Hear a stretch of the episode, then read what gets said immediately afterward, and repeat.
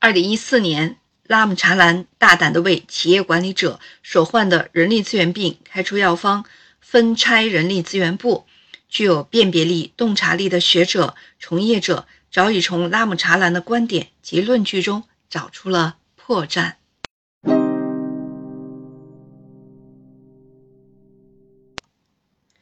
中国人民大学的刘松博教授在接受某期刊专访时总结了三点。第一，拉姆查兰在标题中表达的是撤销人力资源部，而在正文中论述的却是分拆人力资源部，雷声大雨点小，文不对题。第二点就是拉姆查兰在论证绩优的人力资源管理者都有较长时间的非 HR 部门工作经历时，仅列举了通用电气的前 CHRO 比尔·康纳迪、达信公司的 CHRO 玛丽安妮。埃利奥特等三个个案，而我们也可以举出诸多科班出身的 HR 同样能成为卓越的 CHRO，甚至是 CEO。因此，长时间非 HR 部门工作经历未必是 HR 的基本胜任素质。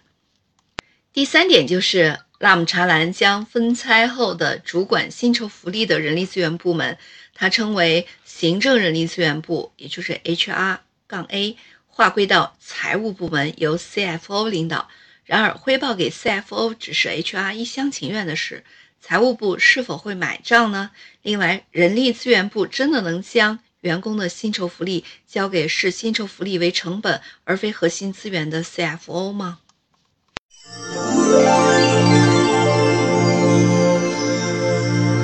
面对拉姆查兰对首席人才官 CHRO 的挑战。尤里奇第一时间在《哈佛商业评论》上对查兰做出了回应。首席人才官的问题可能是人员自身的能力不足，更可能是结构因素，也就是高层领导对 HR 的重视、支持程度影响着 HR 的价值创造。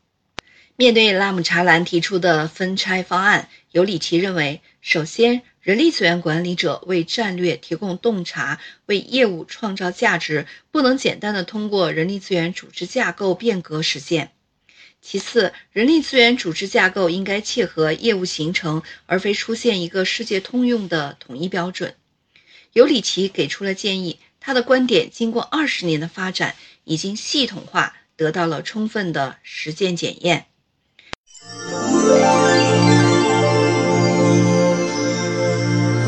尤里奇提出系统的重新定义人力资源管理，用由外而内的理念重新定义 HR 战略，用人才、领导力和文化重新界定 HR 产出，以员工绩效、数据等创新人力资源职能，更新 HR 角色与胜任素质模型，针对多样化经营、矩阵式管理的大型组织。